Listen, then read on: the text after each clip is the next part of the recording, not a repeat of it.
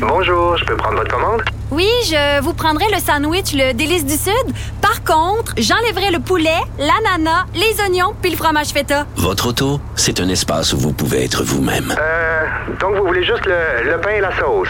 Oui, monsieur. Elle mérite d'être bien protégée. Et vous méritez d'être bien accompagné. Trouvez la protection la mieux adaptée à votre auto avec Desjardins Assurance et obtenez une soumission en quelques clics sur desjardins.com. Antoine Robitaille. Il décortique les grands discours pour nous faire comprendre les politiques. Là-haut sur la colline. C'est pas moi qui dis ça, c'est mon tonton Thomas. C'est pas moi qui dis ça, c'est mon tonton Thomas. Y a sa barbe qui pique un peu, y a des grosses taches sur son bleu. Mais tonton, l'air de rien, a de l'or dans les mains. Mais tonton, l'air de rien, a de l'or dans les mains. Mais bonjour Thomas Mulcair. Hey, salut Antoine. Notre barbu, notre tonton Thomas, accessoirement collaborateur à la Joute et chroniqueur au journal. Et ce matin, tu nous parles de l'intégrité, angle mort de François Legault. Pourquoi angle mort? Euh, pourquoi intégrité? J'utilise cette expression-là, tout le monde le comprend. Lorsqu'on avait nos cours de, de, conduite, notre instructeur nous disait, ben, il y a ce que tu vois dans le rétroviseur, il y a ce que tu vois dans le miroir d'à côté, mais entre les deux, il y a une partie que tu vois pas. Mhm. Legault est un, un, un politicien extraordinaire. Okay? Il est honnêtement exceptionnel. Un de ses plus grands atouts, c'est la capacité de parler avec monsieur et madame tout le monde. Mhm. C'est un, un, don de communication, mais c'est aussi le reflet de ses propres racines plutôt modestes, euh, je dirais. Et, et, donc, ce qui s'est passé dans le dossier de M. Fitzgibbon a, a, risque de, de, de diminuer, d'aménuiser son appui avec monsieur et madame tout le monde, le monde ordinaire qui vote pour lui. Je m'explique. Euh, Fitzgibbon est un homme d'affaires, euh, pas de coche mal taillé dans, dans, ses propres affaires euh, avant d'entrer au Conseil des ministres, mais en, prenant, en prêtant serment, il a dit qu'il était là pour appliquer les lois, les lois et les respecter lui-même. Or, il y a une loi, la plus essentielle, votée unanimement par l'Assemblée nationale, qui est le Code d'éthique. Et ce Code d'éthique précise sans embâche, sans enfioriture, un ministre ne peut pas avoir un intérêt dans une compagnie qui traite avec le gouvernement point à la ligne. Ouais. M. Fitzgibbon s'est fait dire trois fois par le commissaire à l'éthique qu'il était en porte-à-faux avec cette règle fondamentale. Au troisième coup, M. Monsieur, monsieur Legault disait, mais c'est pas juste, c'est la loi qui est fautive. Euh, comme Richard Martineau le dit ce matin, essaie ça avec un policier la prochaine fois. Dis-lui que tu trouves que 100 km à l'heure, c'est juste pas raisonnable avec une voiture comme la tienne, Mhm. mm -hmm. et tu peux faire rouler à 130 et, et regarde le résultat. Donc, c'est une attitude de tous mes dieux. Hein? On, moi, ça. je suis riche. Mm. Mon chum euh, Fitzgibbon est riche. Il risque de perdre un million. Et en termes de communication, une rare, très rare erreur de Legault, parce qu'il est très, très, très bon en communication. Mais ce truc de l'homme à un million va coller à la peau de la CAQ comme un gouvernement qui n'est pas là pour le monde ordinaire, mais qui est là pour défendre l'indéfendable, en l'occurrence. Mais euh, un gars comme Fitzgibbon, oui. Est-ce qu'on n'a pas remarqué dans les élections en général que les, les gens dits ordinaires ont une fascination aussi pour l'homme riche? Et euh, prenons Trump aux États-Unis, euh, l'homme riche passe bien, les, les, pauvres votent pour les riches, c'est bien démontré en sciences politiques. Est-ce qu'il oui, est n'y a pas en, en, même temps une, une, une, manière de dire, écoutez, moi j'ai compris des choses que vous n'avez pas compris. Si vous me permettez d'être au pouvoir, vous allez voir, le Québec va aller mieux. Le Québec euh, aurait été mieux même s'il y avait eu plus d'entrepreneurs. Il nous a dit ça hier à, à, à l'Assemblée nationale. Est-ce qu'il n'y a pas là aussi une manière d'aller courtiser l'homme le, simple? Oui, tout à fait. Mais si la CAQ, et c'est une prouesse, hein, qu'il faut reconnaître la, la, prouesse de François Legault, il a fondé un parti, Coalition Avenir Québec. Mm -hmm. Il a fait ce qu'on appelle dans le jargon du droit commercial, il a fait un reverse takeover de l'Action démocratique du Québec de Mario Dumont, mais qui n'était plus là. On était rendu avec Gérard Deltel, puis il a, il a juste absorbé. Il y avait quand même des forces vives là-dedans et des députés. Donc, il a réussi une prouesse, puis cette prouesse, il risque de le perdre s'il ne comprend pas que la CAQ a gagné en montrant l'incurie, l'incompétence et voir les, les, coup fourré côté éthique et intégrité des libéraux. Il n'y a rien qu'ils n'ont pas dit sur Sam Hamad. Oui, Sam je Hamad comprends. été- Mais justement, mon, Sam Hamad n'a mon- jamais été blâmé par, euh, par la commissaire à l'éthique. euh, elle n'avait pas des mots doux pour, pour, pour lui quand même. Mais Je comprends, mais Oui. ça ne se compare pas avec ce qui s'est passé avec Fitzgibbon. Oui, mais ça se compare pas non plus bon- avec Pierre Paradis. c'est bon pour ça se Pitou, compare pas non plus avec bon Pierre. Paradis.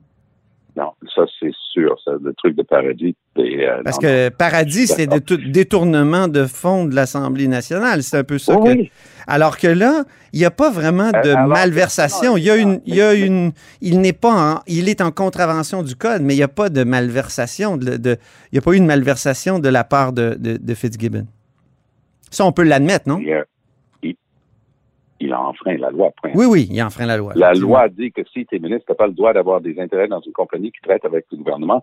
Il a refusé de vendre ces actions-là et le Legault l'a défendu en disant, mais le pauvre, le pauvre, il faut le mettre entre guillemets, il, il- il va perdre un million. Mhm. C'était à lui, à Pierre Fitzgibbon, d'une manière avertie. Il veut être député et ministre, il faut croire qu'il sait lire. C'était à lui de s'informer. Euh, Antoine, je vais te donner un exemple. Ouais. Quand moi, j'ai été élu pour la troisième fois en 2003 et je, je m'apprêtais à être nommé ministre. Moi, j'avais vu dans la liste que tu n'avais pas le droit de siéger au conseil d'administration d'une personne morale. Moi, Mhm. je vais, avec mes, mes yeux d'avocat, j'avais dit, bon, des compagnies et tout ça. Et quelqu'un m'a averti, non, non, non, non, c'est même les charités. Donc, moi, j'étais sur le conseil d'administration de quelques œuvres de charité, Mhm. euh, des œuvres de bienfaisance, des, des organismes à, à but non lucratif. Et j'ai dû cavaler pour avoir des confirmations écrites qu'ils avaient bien reçu ma démission avant mon assermentation. Ce sont les règles. Oui, oui. J'aurais pu dire, oui, mais qu'est-ce que ça change si je suis sur le conseil d'administration Ah oui. Opération Enfant Soleil, qui était ou, ou le- l'école orale pour les sourds de Montréal. Mais la réponse aurait été la loi, c'est la loi. C'est la même chose pour Fitzgibbon. Tu jures que tu vas appliquer la loi, la moindre des choses, c'est de le respecter toi-même. Mhm. Mais que penses-tu de mon argument quand même? Je, je, je sens pas que tu as vraiment répondu que quand on se positionne comme un homme riche, un entrepreneur, on a du succès auprès de la classe moyenne. Parce que c'est c'est ce que l'homme de la classe moyenne veut devenir d'une certaine façon. Et, et- Oui, et Robert Bourassa jouait là-dessus. Lui-même n'avait pas beaucoup d'argent, mais il était marié dans une famille, une des familles les plus riches euh, au Québec. c'est ça. Et donc, les gens, effectivement, voyaient, ben, oui, il doit être bien, il, il a accès à, à toute cette richesse-là, ça, ça lui appartient. Il a réussi Oui. d'une certaine façon. Il y, a, il y a un peu de ça. Mais je crois qu'à la base, et c'est pour ça que je suis allé sur la, la question de, de l'éthique des libéraux qui ont été battus par la CAQ, largement à cause de l'ombre de- de- des questions d'intégrité que François Legault, euh, Claire et compagnie ont réussi, pardon, avec Claire, ont réussi à faire euh, l'ensemble de l'œuvre des libéraux, peu importe ce qu'ils disaient, chaque phrase pendant la campagne électorale, un peu, un peu à la Trump, parce que Trump disait toujours crooked Hillary, crooked Oui, oui. Hillary. Mais le, Legault disait toujours les libéraux corrompus, les libéraux corrompus. Mhm. Ils ont réussi leur coup. Donc, moi, ce que je suis en train de dire, c'est que, moi, si Legault avait changé sa loi d'une manière ouverte, en, en plaidant ça devant l'Assemblée l'Assemblée nationale, puis les gens avaient été d'accord, il aurait pu le faire. Mhm. Il avait le- la possibilité de le faire. Mais à la place, Sur il le- juste dit, Ouais. moi, j'aime pas cette loi-là. Elle est vétuste. Elle a été mal rédigée. Elle tient pas assez compte des gens riches et célèbres. Et- Et, je vais, la- je vais, je vais pas l'appliquer. Ça, ça, il n'a pas le droit de faire. Es-tu d'accord sur le fond que ça peut être difficile pour quelqu'un qui a des actions dans une société euh, privée euh, de, de- de les vendre? Est-ce que c'est c'est pas plus difficile effectivement que euh, qu'u- qu'une personne qui a des actions en bourse, qui appelle son courtier, qui dit ouais, c'est ça.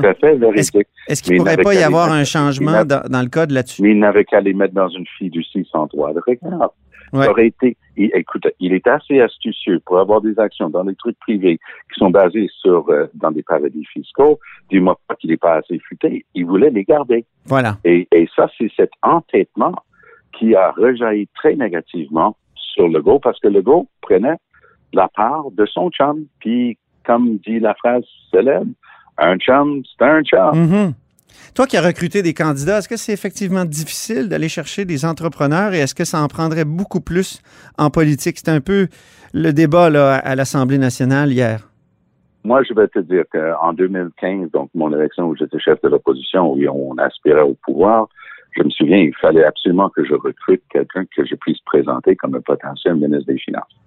Et on avait recruté un ancien ministre des Finances de la Saskatchewan, qui était un homme d'affaires qui allait très bien à Toronto, qui a accepté de se présenter pour nous. Mais c'était toute une opération charme pour l'embarquer. Et c'est très difficile d'interrompre sa carrière. Et les gens qui veulent se lancer en politique, qui sont en affaires, c'est plutôt rare. Puis je vais te dire, le, cas de Bill Morneau n'est pas apte à encourager les gens d'embarquer en politique, parce que même Morneau avait son explication, mais à un moment donné, les règles sont claires, tu dois respecter les règles, que tu sois le plus important et influent ministre ou que tu sois un simple euh, député d'arrière-ban. Mm c'est ça. Donc, euh, c'est ça, c'est pas facile pour euh, l'entrepreneur. Mais est-ce que ça en prendrait plus? C'est ma deuxième question. Ben, écoute, moi, je me souviens de l'État Provigo. Euh, de temps en temps, les, euh, les gouvernements, les partis nous annoncent euh, le deuxième arrivé du, du sauveur parce qu'on a tel ou tel homme d'affaires. Très souvent, les gens d'affaires sont très impatients avec les règles. Euh, j'ai eu des échos des gens autour de Fitzgibbon que c'était un, taureau dans un, magasin de verre. Et euh, ça, c'est correct jusqu'à un certain point. Mais les garde-fous sont là pour protéger la voie publique et l'intérêt du public doit primer par-dessus les intérêts privés. Mm-hmm. Et tu ne peux pas. Et lui, il gérait comme si c'était sa cabane à lui. Et ça. malheureusement, c'est pas ça. Ça appartient au public. Ça a une grosse différence. Est-ce qu'il va revenir, selon toi? Oui, oui. Oh, excuse-moi, ah, ben, je te laisse terminer. Oui. Moi, je pense que c'est rendu très difficile pour le beau. Parce que, mettons qu'il fait ça pendant l'été. Il vend ses actions. On tombe dans une élection générale fédérale. Est-ce qu'il peut essayer de glisser euh, le retour de Fitzgibbon là-dedans? Puis Mais s'il y a quoi que ce soit autour de lui. Parce que n'oublie pas, là, il ménage pas le monde. Là. Il prend quelqu'un que lui connaît, il met en charge de telle affaire, puis lui paye un million par année. il, il, va pas avec le dos de la cuillère. Et, là, ce matin, nous, nous au journal, on, on révèle qu'il a mangé avec son, son mandataire, avec qui il n'est pas censé avoir de contact. Non, mais ça, ça va continuer. Ça. Donc, j'ai l'impression que c'est la supplice de la goutte pour euh, le Go. Il, le Go n'a jamais fermé catégoriquement, même là, parce qu'il continuait. Hier, le comportement de Legault à la période des questions était étonnant. Il a l'air fatigué, ça se comprend. Oui. Mais cette idée de tirer sur tout ce qui bouge, je m'excuse là, mais c'est sûr qu'on veut que les hommes et les femmes en politique, tout le monde soit sur un pied d'égalité. Mais ce ton baveux qu'il avait hier, oui. comme il est moi, je pense que ça, ça ne l'aide pas. Ça, ça mm. va revenir le hanter parce que les gens savent décoder ce qu'il est en train de faire là.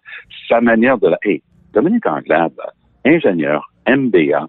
Elle, travaille pour McKinsey, elle travaille pour les plus grosses compagnies privées au Canada. Est-ce qu'on peut arrêter de la prendre de haut? Oui. parce que toi, tu as passé une couple d'années chez Air Transat, que tu es le méga homme d'affaires, puis elle, c'est un deux de Et, elle, est, elle a travaillé pour des compagnies autrement plus importantes. Et elle a fait une sortie hier, là, Tom. Là, on n'en a pas beaucoup parlé. Moi, j'étais là, j'étais dans les tribunes, et c'était formidable sur les raccourcis hallucinants du, du premier ministre. C'est rare que j'ai vu euh, Dominique Anglade être aussi, comment dire, vrai et authentique dans sa colère.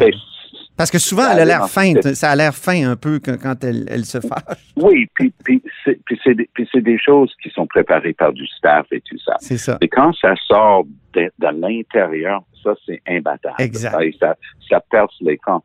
Mais j'ai bien hâte, hein, une fois la pandémie estompée, là, je vais venir t'achaler. On va enregistrer le dialogue des barbus à Québec. Je vais venir euh, une fois, parce que regarde l'été qu'on va avoir. Mi-août, déclenchement de l'élection fédérale pour troisième euh, semaine de septembre à peu près. Euh, mais là, on va tomber dans une dernière année d'Assemblée nationale qui va être très importante, c'est l'année préélectorale. Là, ça va être l'occasion à Dominique Anglade de se définir avant que la CAC puisse la définir. Puis, comme tu viens de voir hier, là, il y a du stock, là, puis il y a, du verbe, mais Legault a tellement dominé pendant la pandémie que c'est et- et de la même manière que Trudeau a dominé en droit, pauvre, pauvre O'Toole et pauvre Anglade. là. C'est Ouais. pas une bataille égale. C'est comme jouer un match de hockey avec euh, le patinoire penché à, quar- à 45 degrés vers toi. Et on se laisse pousser les cheveux, puis ce sera le dialogue des chevelus. Moi, c'est déjà, on- pas, on- c'est déjà pas mal long, mais je suis pas encore capable de me faire une queue de cheval. Ah, À la fin de l'été, peut-être. J'ai fait un, un, un reveal à TTV Question Je sais. avec mon ami Je sais, tu nous en as parlé la semaine passée. C'est très drôle. Très drôle. Salut Tom, merci beaucoup. Hey, salut l'autre barbu. Bonne semaine. Bonne semaine, salut.